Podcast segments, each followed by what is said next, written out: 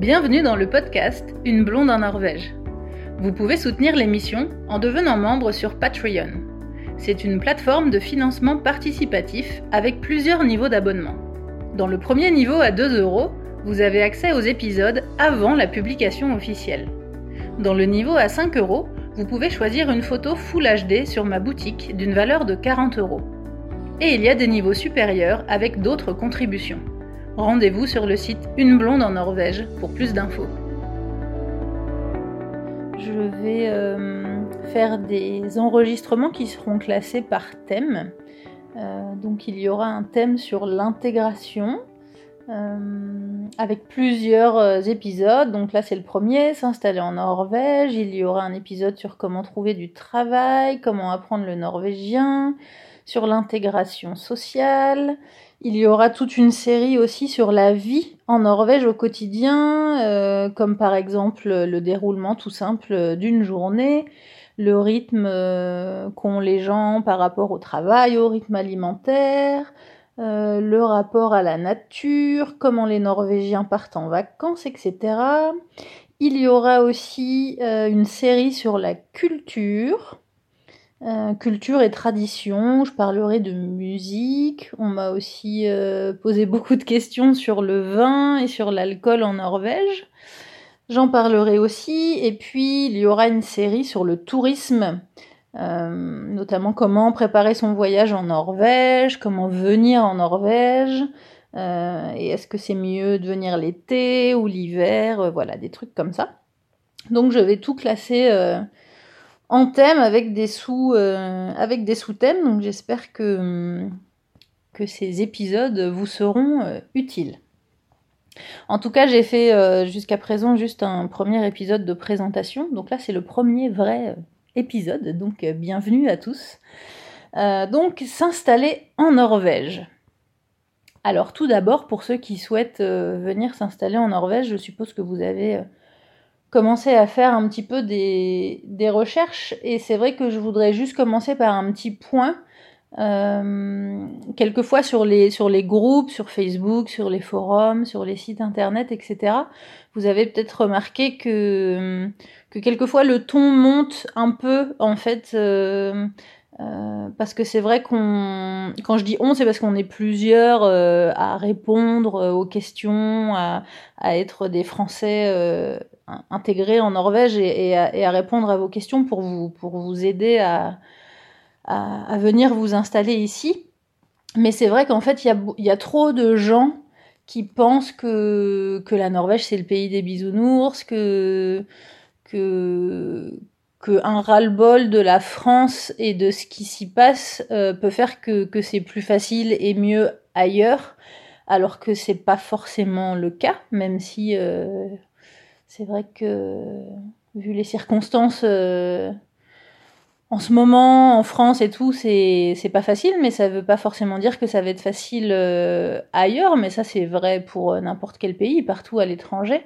D'autant plus qu'en Norvège, la vie est chère, donc c'est vrai qu'il faut pas, faut pas croire que en général, les gens qui, pensent comme ça, euh, oh j'en ai marre de la France, allez, euh, oh j'aime trop les fjords, euh, ou je, je veux aller à la chasse aux aurores boréales, je vais aller vivre en Norvège. en général, les gens qui pensent comme ça, malheureusement, ça marche pas.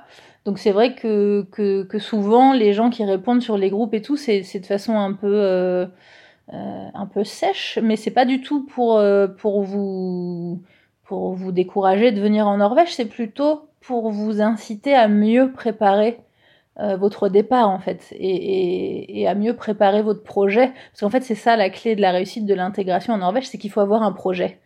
Euh, je pense hein, après il y a plein de encore une fois pour revenir sur la, la directive de ce podcast euh, j'ai pas la réponse à tout je sais pas euh, comment tout se passe dans toutes les circonstances. Moi, je vous donne mon point de vue.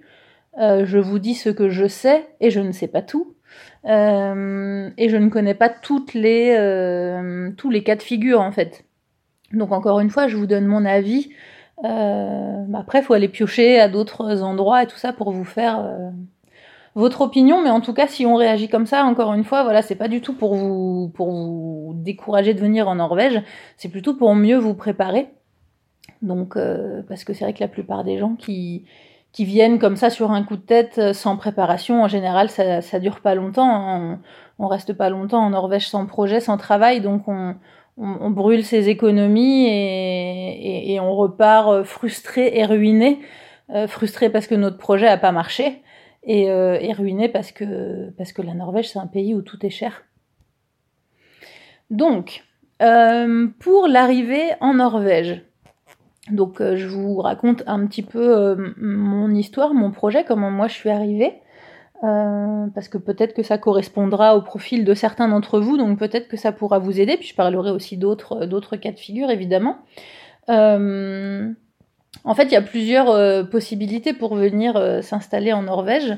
Simplement, ce qu'il faut savoir, c'est que euh, le, le, délai de, tourisme maximum en Norvège, c'est trois mois. vous verrez que dans, tous les épisodes que je vais faire, là, je vous raconterai des petites anecdotes et tout. Et la Norvège, c'est un, c'est un pays où il y a plein de, où il y a plein de contradictions. Euh, pour, c'est valable pour plein plein de plein plein de choses et donc pour l'intégration c'est valable aussi parce que par exemple c'est assez facile de venir en Norvège euh, parce que la Norvège même si elle ne fait pas partie de l'UE euh, ni de la zone euro, elle fait partie de l'espace Schengen, donc du coup on n'a pas besoin de visa, on n'a pas besoin de passeport, on pas besoin de contrat de travail spécifique pour venir en Norvège. Euh, avec sa carte d'identité, ça fonctionne. Euh, par contre, on a le droit de rester au maximum trois mois euh, en tant que, que touriste. si on veut rester plus de trois mois, là, il faut trouver du travail. Donc c'est en ça la difficulté de venir s'installer en Norvège, c'est que c'est facile de venir, mais c'est pas facile de rester. et en fait, de toute façon, en Norvège, c'est pas possible de rester si vous trouvez pas de travail. Donc ça va être ça la grosse difficulté. Euh, c'est pour ça que tout est un peu lié en fait les thèmes euh, s'installer en Norvège, trouver un travail et apprendre le norvégien, ces trois thèmes qui sont vraiment euh, qui sont vraiment liés. C'est une porte qui a claqué derrière moi, vous inquiétez pas. Peut-être aller la fermer d'ailleurs. tout est tout est lié. donc en fait, soit vous trouvez un travail à distance avant euh, et du coup, vous venez vous installer en Norvège euh, avec ce contrat euh, de travail. Soit vous venez en Norvège pendant ces fameux trois mois autorisés de tourisme et puis vous cherchez un travail pendant cette, cette période-là. les premières démarches à faire en fait quand on arrive en Norvège, c'est de c'est d'aller s'inscrire donc au, service d'immigration euh, à l'UDI. Il euh, faut passer par le par la police et puis euh, il y a plusieurs rendez-vous rendez-vous possibles. C'est pareil, ça c'est un peu une des difficultés de, de l'installation en Norvège, c'est que c'est qu'il n'y a pas tellement de, de, de démarches précises. Enfin, ça dépend de plein de cas. En fait, nous, la démarche qu'on a faite pour venir s'installer, euh, elle n'a pas été valable pour d'autres gens. Enfin, il y a vraiment plein de, plein de situations et plein de cas différentes. Et, euh, et j'ai l'impression que, que les autorités, pour les autorisations, etc., c'est quand même beaucoup au, au feeling et au ressenti des gens. Euh, il y a des règles, évidemment, mais euh, des choses qui ont marché pour certains vont pas marcher pour d'autres, etc. Euh, donc vous l'aurez compris, de toute façon, pour venir s'installer en Norvège, il faut euh, du travail. Donc nous, avec euh, mon copain, en fait, on avait un projet, le projet d'ouvrir une école de musique et d'ouvrir une société audiovisuelle pour moi, enfin de me mettre à mon compte pour travailler en photo et en vidéo. Donc, euh, donc du coup, c'est une autre, euh, c'est une autre démarche parce qu'en fait, on fait la demande d'un statut, mais on n'a pas encore de travail, puisqu'en fait on demande le droit d'être indépendant, donc c'est encore une autre, euh, une autre euh, possibilité. Euh, et du coup, nous, en fait, comme on voulait déménager par la route, on est venu en camion quand on a emménagé en Norvège. Du coup, on savait qu'on allait se faire contrôler à la frontière, évidemment. Euh, et du coup, avec un camion, il bah, faut justifier euh, tout ce qu'on a dans le camion et pourquoi on est là et où est-ce qu'on va, etc. Donc nous, on ne pouvait pas venir euh, s'installer puis faire toutes ces démarches-là après, puisqu'il faut un justificatif pour pouvoir entrer sur le territoire. Donc nous, il a fallu qu'on fasse ces démarches-là avant. Donc on est venu, on est venu plusieurs fois en Norvège avant de venir s'installer pour avoir les papiers officiels. Euh, et du coup, on a fait euh, les démarches pour euh, ouvrir notre, notre société, en fait, se mettre à son compte. C'est l'équivalent du statut d'auto-entrepreneur, en fait, en France. En Norvège, c'est une société, mais, mais c'est l'équivalent du statut d'auto-entrepreneur.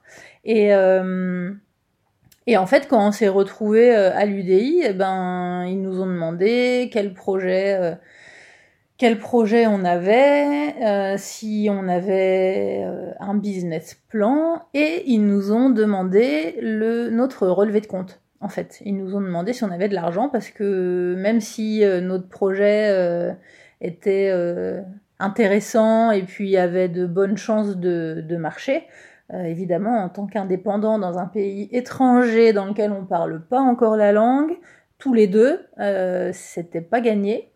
Euh, donc, euh, on savait hein, que ça allait se passer comme ça. Donc, euh, premièrement, on avait fait des économies. C'était pour ça que dans l'épisode de présentation, je vous ai expliqué qu'on a mis 4 ans à préparer ce projet. C'était pour ça. On a fait des économies. Et on a fait un prêt. On a fait un prêt conso en France pour avoir de l'argent sur notre compte pour que quand on arrive en Norvège, on, on puisse justifier d'un budget en fait. Donc on me demande souvent s'il y a une somme particulière. Il n'y a pas de, il n'y a pas vraiment de somme particulière. Je crois qu'il demande à peu près minimum. Je crois que c'est 100 000 euh, ou 150 000 couronnes euh, par an par personne. Ce qui fait, c'est pas grand chose, hein, ça fait 10 000 euros euh, par personne, donc ça fait même pas 1000 balles par mois, c'est vraiment pas beaucoup. Mais, euh, mais en fait, il demande cette somme à peu près pour, euh, pour être sûr euh, qu'on puisse vivre au début, le temps qu'on trouve du travail et qu'on s'intègre. Donc nous, on avait toutes ces, tous ces points-là qui, étaient qui étaient validés. Et en fait, pour... on n'avait pas encore notre numéro hein, de d'identité norvégien. On a juste fait ces démarches-là à l'UDI avec euh, un business plan et une étude de marché et notre relevé de compte en banque. Et euh, ça a marché, ils nous ont donné euh, le papier qui nous autorisait en fait à entrer sur le territoire norvégien. Par contre, la difficulté aussi, quand on veut venir en Norvège, alors là c'est complètement le serpent qui se mord la queue, hein, parce que euh, ils nous ont demandé une adresse en Norvège. Euh, sauf qu'on n'avait pas encore emménagé, donc on n'était pas encore en Norvège, donc on n'avait pas de logement. Euh, sauf qu'il faut une adresse pour pouvoir avoir l'autorisation d'entrer, mais pour entrer, il faut un logement. Pour un logement, enfin, c'est c'est sans fin. Ça, ça, peut être un peu compliqué dans certaines situations. Donc nous, on avait la chance d'avoir de très bons amis français qui habitent en Norvège, qui nous ont euh, accueillis en fait euh, chez eux et qui ont accepté de nous écrire un papier euh, en norvégien en fait comme quoi ils, comme quoi on, irait vivre chez eux au début ce qui n'a pas été le cas hein, on a trouvé un logement mais mais on avait une adresse du coup physique en Norvège et donc, euh, suite à ça, on est rentré en France et on avait donc le document qui nous autorisait à entrer sur le territoire norvégien. Et donc, on a pu préparer notre déménagement euh, et venir en camion avec toutes nos affaires. Et quand on a passé euh, la douane, quand on est descendu du ferry, en fait, ça c'est pareil, ça fera partie d'un épisode tourisme venir en Norvège en voiture. Parce que c'est possible et ça peut être rentable en fonction des cas. et donc nous, on a traversé on est parti du nord-est de la France, on a fait Belgique, Allemagne, on est allé tout en haut du Danemark. Et de là, on a pris un ferry qui arrive au sud de la Norvège. Et comme nous, c'était dans le coin où on allait, du coup, après, euh, on n'avait plus, euh, plus beaucoup de chemin à faire, donc c'est assez pratique.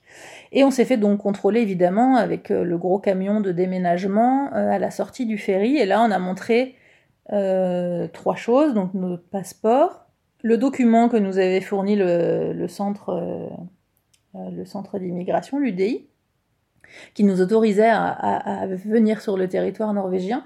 Et euh, ils nous ont demandé direct, mais vous allez où du coup là? Vous allez vivre où? Vous allez à l'hôtel? On a dit non, non, on, a un logement, on va chez des gens, euh, on est hébergé. Et donc là, j'avais le document de mes amis euh, norvégiens qui attestaient qu'on allait, qu'on allait chez eux, et donc on a pu entrer sur le territoire norvégien comme ça. Euh, donc voilà, pour nous, ça s'est passé comme ça. Et puis on a fait par la suite toutes les démarches euh, administratives. Et c'est là euh, aussi, encore une fois, que, que le serpent se mord la queue, puisque pour trouver un logement, il faut un numéro d'identité norvégien, parce que les dépôts de caution, par exemple, sont encaissés sur des comptes en banque sécurisés. Sauf que pour avoir un numéro d'identité norvégien, il faut un logement. Donc euh, c'est pas facile. Donc euh, nous on a commencé tout de suite par faire les démarches pour donc ouvrir nos sociétés. Euh, et à l'époque, je sais pas si c'est le cas maintenant, je crois qu'il existe maintenant une version, moi ça fait six ans que je suis en Norvège, donc il y a six ans, le document à remplir pour ouvrir sa société n'existait qu'en norvégien. Euh, donc évidemment, je ne parlais pas norvégien à l'époque. On ne parlait pas norvégien avec mon copain. Euh, et puis on avait peur de pas bien faire les démarches et tout, et puis d'avoir des problèmes après. Donc on a fait appel à un cabinet de compta. Euh, comme on savait qu'on aurait besoin d'un comptable de toute façon après pour nos sociétés, du coup on, a fait appel à un, un cabinet pour, pour remplir ce dossier pour nous. Euh, et pour euh, l'envoyer donc euh, au service de demande.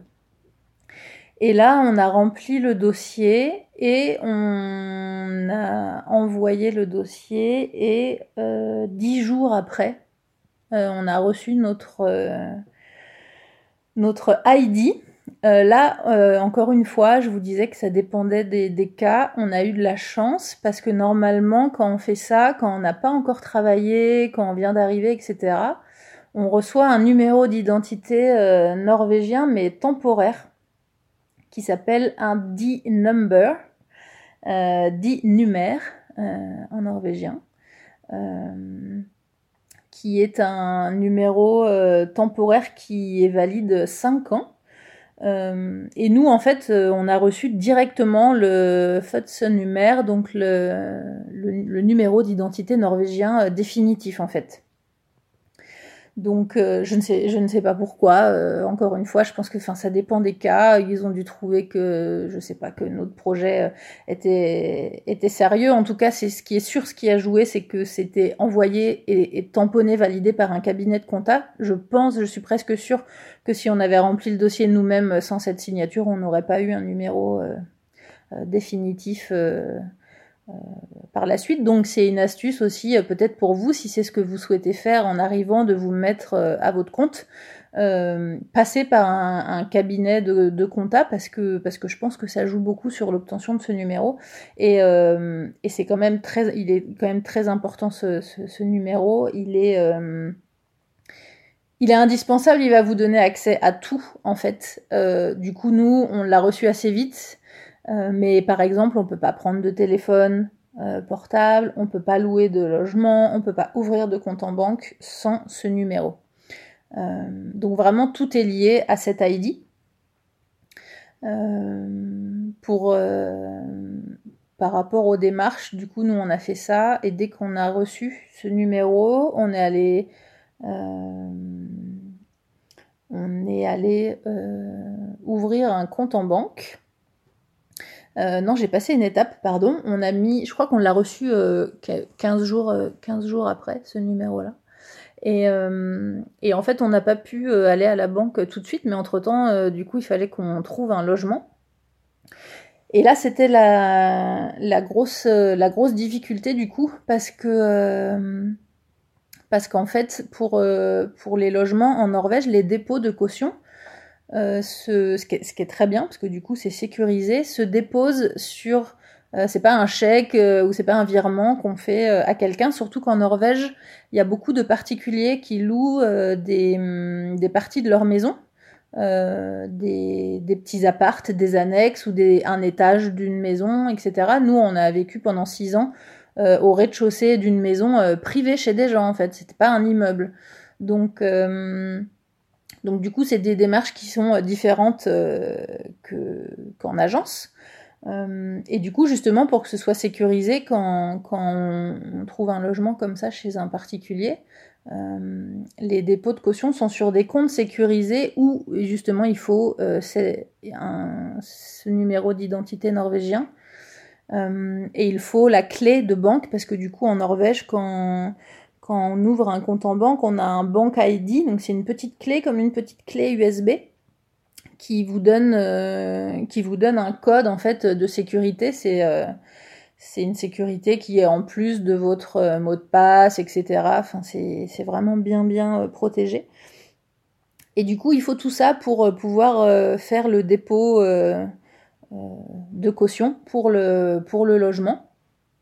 Donc en général, il faut ouvrir son compte en banque avant euh, de, trouver un logement. Euh, nous, on venait tout juste d'ouvrir notre compte en banque, euh, je crois, quand on a trouvé le logement.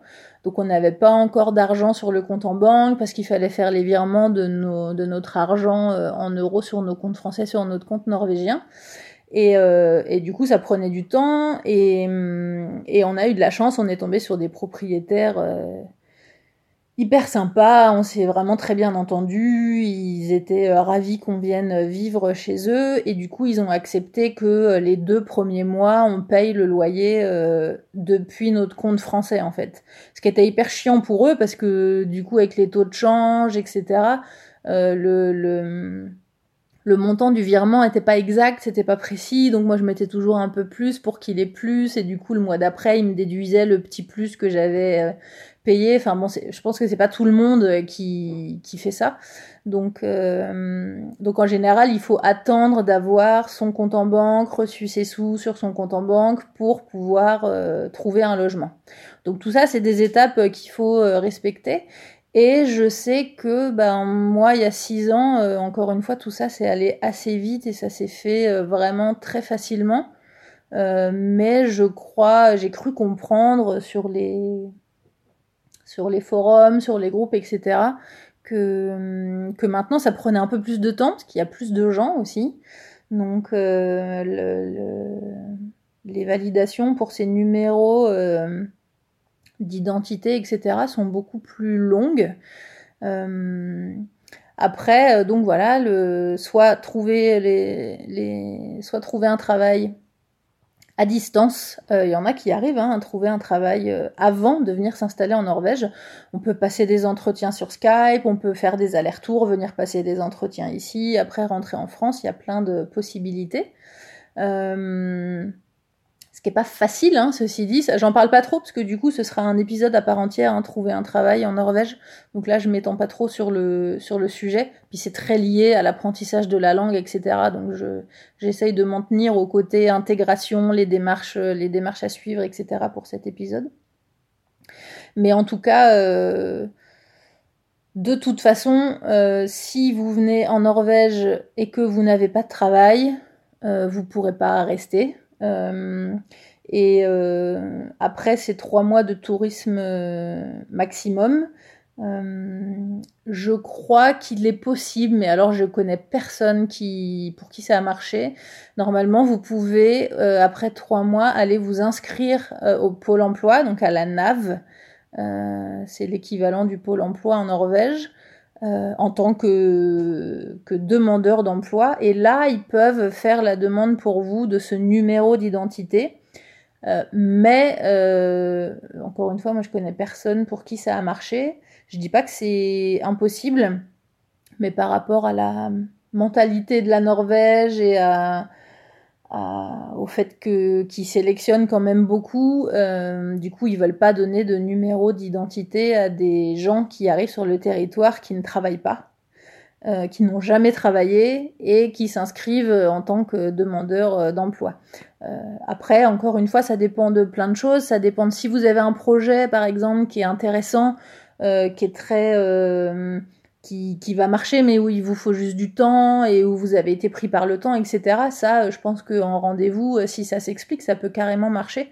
Euh, encore une fois, les gens sont, sont assez à l'écoute, c'est, assez euh, euh, personnel en fait, ça dépend des cas. Si, si vous êtes juste là comme ça et que la personne ressent que euh, c'est juste parce que vous voulez rester plus longtemps mais que vous n'avez pas envie de travailler, ils vont le sentir direct et vous aurez jamais de numéro d'identité.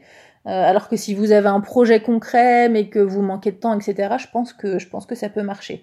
Dans tous les cas, il n'y a que ces trois solutions-là pour obtenir un numéro euh, d'identité norvégien. C'est avoir un travail. Deuxièmement, s'inscrire en tant que qu'indépendant, auto-entrepreneur, avoir une, société.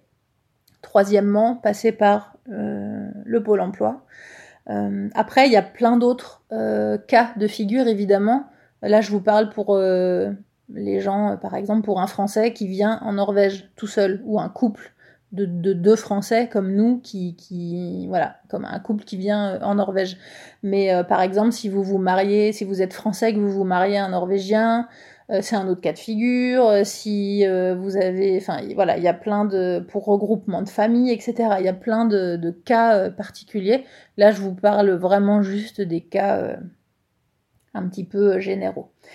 pour revenir un petit peu à ce système de banque qui est un petit peu particulier, je crois qu'en France, il y a quelques banques qui le font aussi depuis quelques temps. Là, ce système de clés, je sais qu'en Suisse, c'est comme ça depuis longtemps aussi.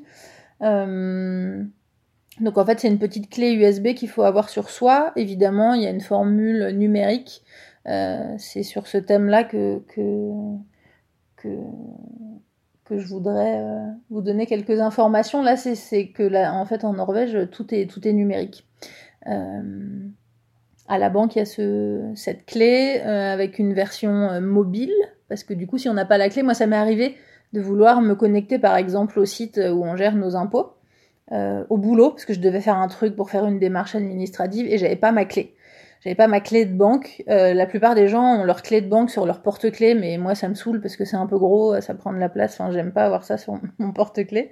Donc euh, il est toujours à la maison. Je l'ai rarement sur moi. Donc du coup, quand je suis au boulot sur l'ordi et que je veux me connecter à un truc, bah, des fois je suis embêtée. Donc euh, là, je me suis euh, inscrite sur, euh, pour avoir l'application en fait téléphone. Et du coup, on n'a plus besoin de cette petite clé, mais encore une fois, ça reste, digital et, numérique. On a aussi une application qui s'appelle Vips, qui sert à payer en fait. maintenant, on peut payer des factures, on peut payer des choses professionnelles, obtenir des reçus, etc. Mais au début, c'était que pour des achats euh, privé, personnel. Euh, par exemple, si vous vendez euh, une paire de chaussures, que quelqu'un vient chez vous, il vous prend la paire de chaussures, au lieu de vous payer en cash, il peut vous, vous faire un VIPS. Donc c'est une application en fait qui est liée au numéro de téléphone. Donc on rentre juste le numéro de téléphone de la personne et comme notre numéro de téléphone est relié à notre numéro d'identité norvégien qui est relié à notre compte en banque, etc. Et eh ben du coup euh, la personne peut nous payer euh, directement. Donc ça c'est vraiment euh, super pratique. On peut, il y a même dans, les magasins par exemple ou dans les marchés. Sur les marchés en Norvège, souvent les gens ils ont juste ils ont juste euh, l'appareil à carte et, encore pas tout le temps. Euh, souvent, ils ont juste un petit panneau en fait écrit VIPS et puis le numéro, c'est un numéro de téléphone du coup. et en fait, on paye par par téléphone. On n'a pas, ils ont même pas de, de, de, machine de machine à carte. Donc c'est un système qui est très qui est très utilisé. Et puis, bah, globalement, du coup, en Norvège, tout est numérique dans le sens aussi où on n'a pas de facture en fait. Tout est en facture électronique et en paiement automatique pour la plupart des, des, paiements. pour les factures que l'on reçoit, on paye en fait. et c'est assez cher, hein. je crois que c'est 50 ou... je crois que moi, pour mon cabinet comptable, je crois que c'est 50 couronnes pour recevoir la facture papier. Donc 50 couronnes, c'est énorme, ça fait plus de 5 euros. Euh, pour recevoir la facture papier. Alors que la facture papier, va finir dans le classeur, je m'en servirai jamais. Alors que je reçois euh, par mail une facture euh, numérique en fait. Donc il faut dire non, je ne veux pas de, facture papier pour, arrêter ce service. Pour revenir au côté logement, je vous ai pas trop parlé des, tarifs. En fait, en Norvège, euh, se, loger, c'est un gros budget, c'est assez cher. C'est un des points, euh, euh, justement, pour lesquels c'est assez difficile de rester en Norvège, en tout cas quand, on a un budget en euros, parce que la vie coûte cher en Norvège. Il y a quelques petits trucs qui coûtent pas trop cher, mais il y en a pas tant que ça. globalement, ça coûte quand même très cher. Donc quand on travaille en Norvège et qu'on gagne euh, des couronnes norvégiennes, bah, du coup ça, ça se passe bien. Ça peut être difficile aussi, hein, parce qu'il y a certains boulots qui sont pas très bien payés. Euh, mais quand même globalement ça, ça, va, ça marche. Euh, mais alors avec des euros, c'est, c'est vraiment très très compliqué. je vous disais que qu'il y avait beaucoup, pas dans les grandes villes, mais autour en en province entre guillemets. Euh, il y a beaucoup de d'appartements dans des maisons euh, privées. En fait, il n'y a pas beaucoup. Euh, par exemple, moi, j'habite à Tunsberg et à Tunsberg, il y a très peu d'immeubles. En fait, il y a très peu de d'appartements dans des immeubles. Il y en a hein, dans le dans le centre-ville évidemment, mais c'est beaucoup de maisons de maisons privées. Et en fait, en Norvège, c'est assez cher de louer.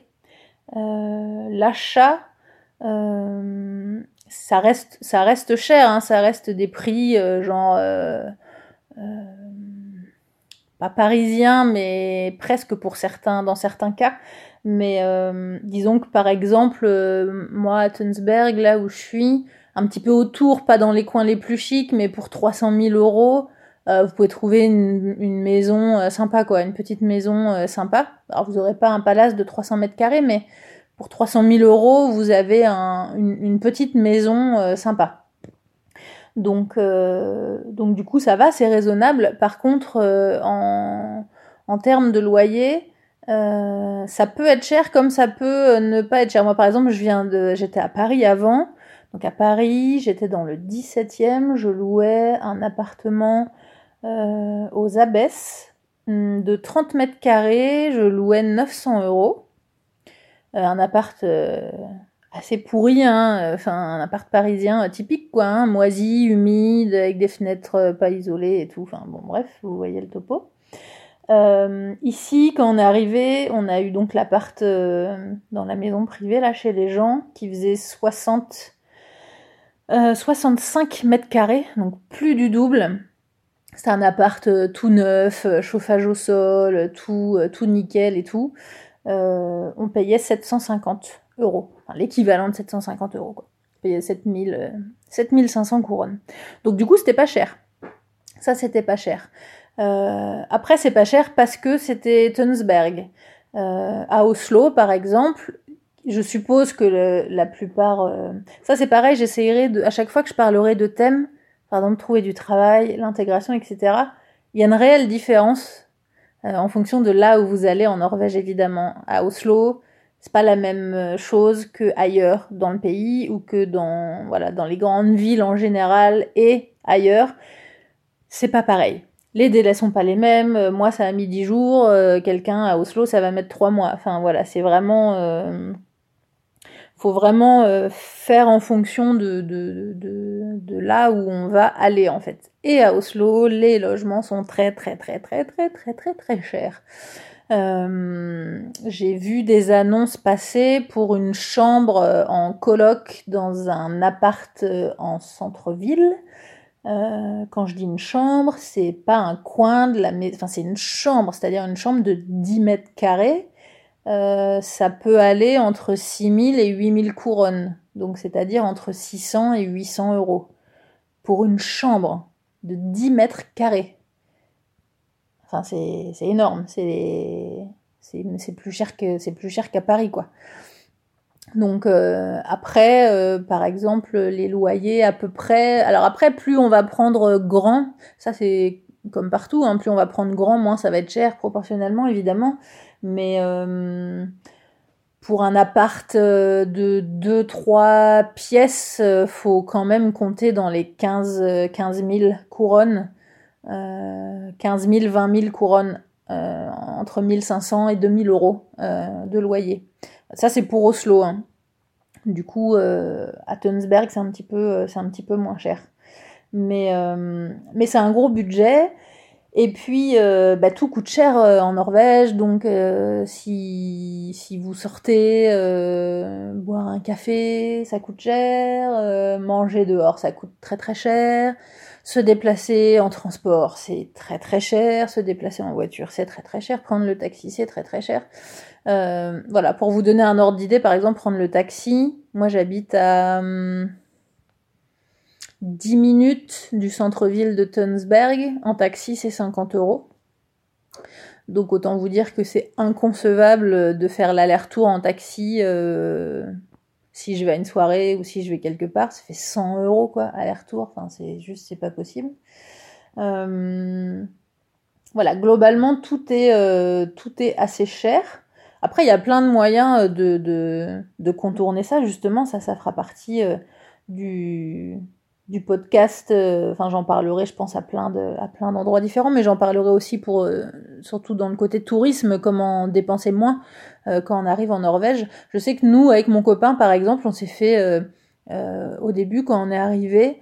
Il y a un jour, on s'est dit, tiens, on, s'ennuie, on va se promener. Donc, on a pris la voiture. c'est pareil, la voiture, ce sera un, un, épisode à part entière parce qu'avoir une voiture en Norvège, c'est un gros thème. parce que ça coûte cher. Et euh, on s'est dit, on prend la voiture, on va faire un tour en ville, on va se promener. Donc tout bête. Euh, on est allé faire un tour en ville, donc on prend la voiture, on passe euh, un péage, on arrive en ville, on doit se garer, on paye le parking. Le parking, c'est entre, en centre-ville, c'est entre 30 et 40 couronnes de l'heure donc entre 4 et voilà 4 euros euh, de, l'heure, 5 euros de l'heure quelquefois 6 dans à certains endroits. Euh, on reste quelque temps ici, on va en ville, on prend un petit café, euh, un café. Alors si vous prenez un café dans les, genre au 7-Eleven ou à Narvesen, etc., c'est 10 ou 15 couronnes, donc là ça va. Mais si vous prenez un café genre dans un café, dans un bar, c'est très vite 30 30 euh, couronnes, 30-35 couronnes. Donc ça fait 4 euros le café. Donc nous, on savait pas au début, donc on est arrivé, on prend le café, euh, on rentre, genre on n'a rien fait, mais en fait euh, de passer les péages, de payer l'essence, d'utiliser la voiture et de payer le café, genre on a dépensé 30 euros quoi.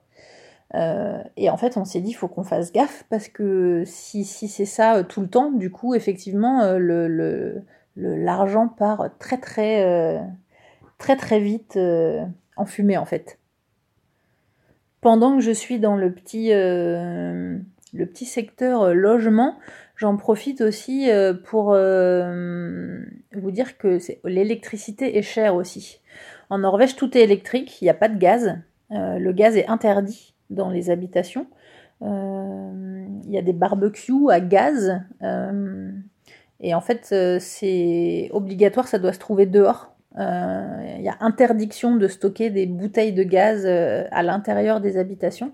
Il n'y a pas de gaz de ville, il n'y a rien. En fait, tout est électrique. Donc, donc du coup, en, termes de conso à la maison, on n'a que des, factures d'électricité.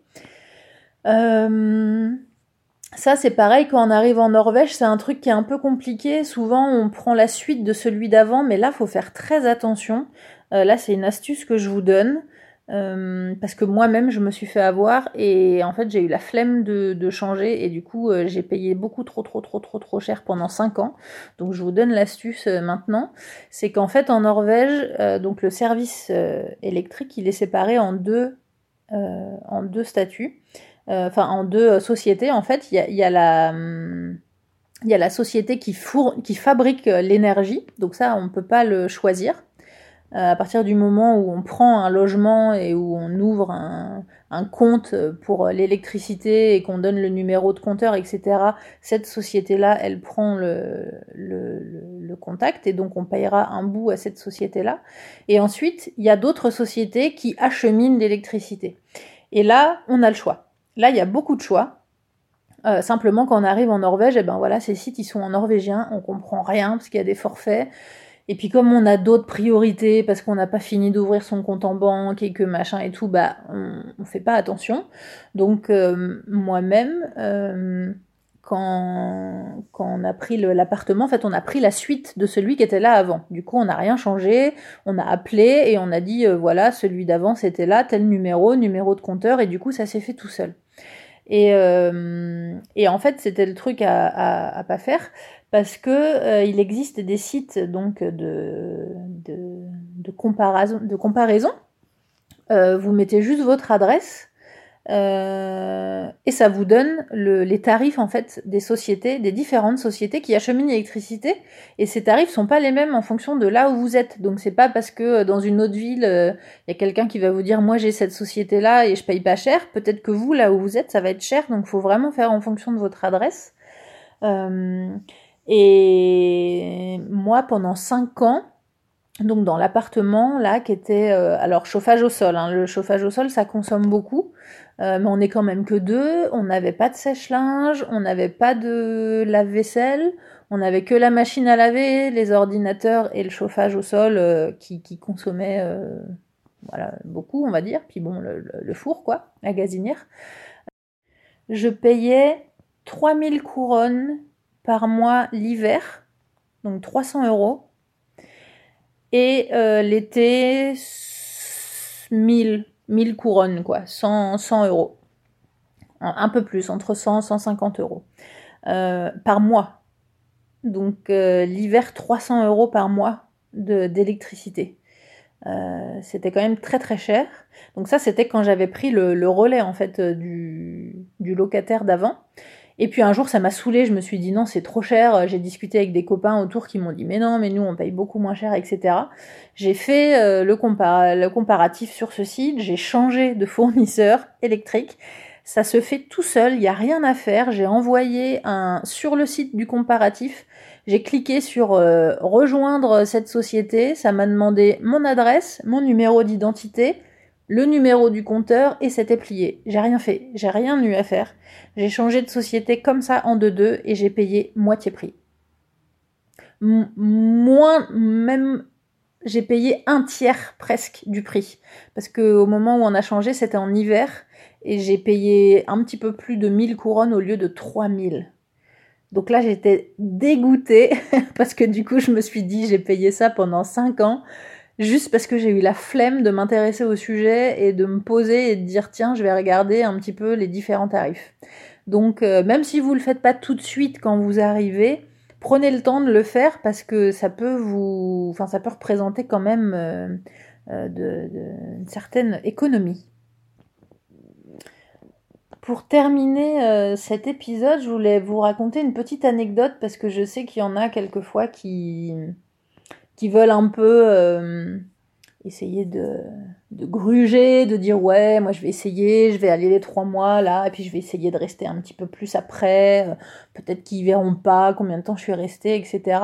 Euh, une petite anecdote pour vous dire que qu'ils savent qui vous êtes, ils savent quand vous êtes arrivé et que s'il faut vous expulser, ils vous retrouveront et vous expulseront, il n'y a aucun doute là-dessus.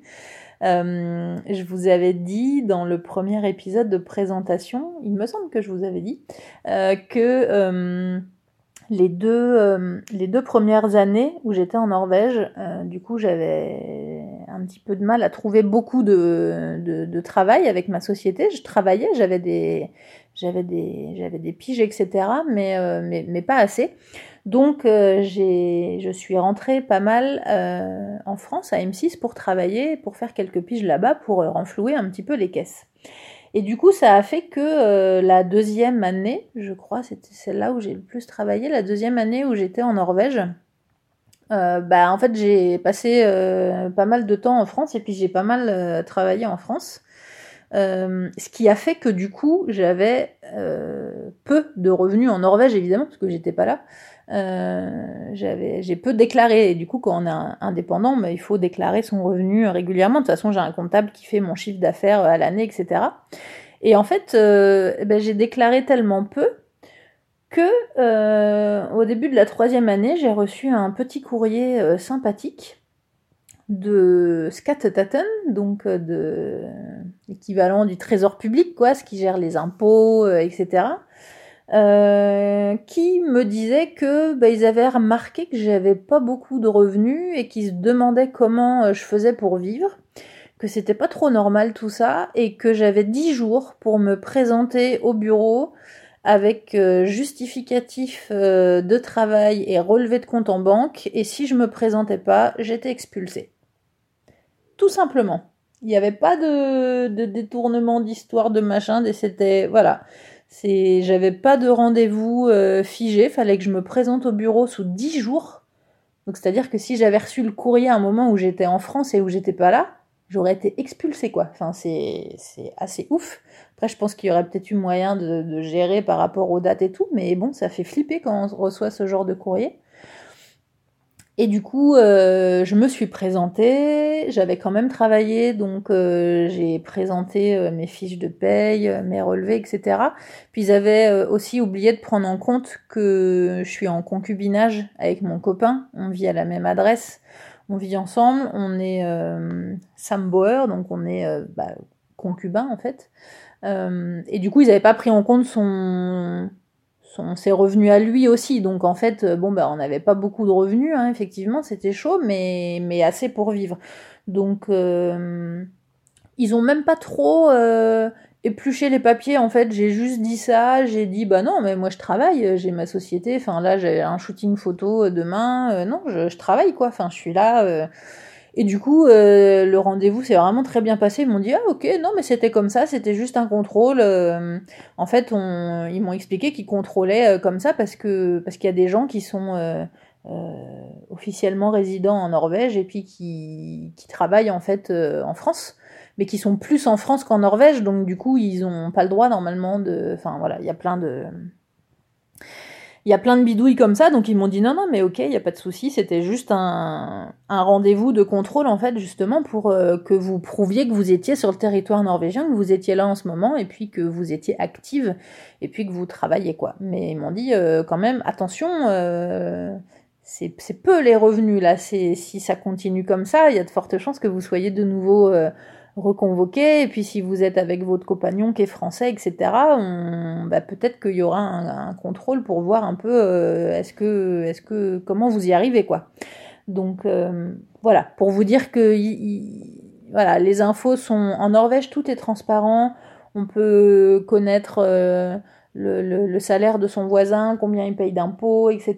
Donc les autorités savent tout elles savent combien vous gagnez, elles savent euh, voilà ce que vous êtes où vous êtes, donc il euh, n'y a, pas trop de, de possibilités de contournement quand même si on arrive à gratter quelques jours ou quelques semaines. Arrivé un moment, on va se, on va se faire pincer en fait. Donc euh, voilà pour la petite histoire. Et puis ça recoupe aussi ce que je vous ai dit au début de l'épisode par rapport au numéro d'identité norvégien qui peut être attribué au début quand on arrive et qu'on fait les démarches, euh, qui peut être attribué de façon euh, temporaire, donc c'est le D numère, euh, à l'inverse de, l'ID norvégien, du personnel numère.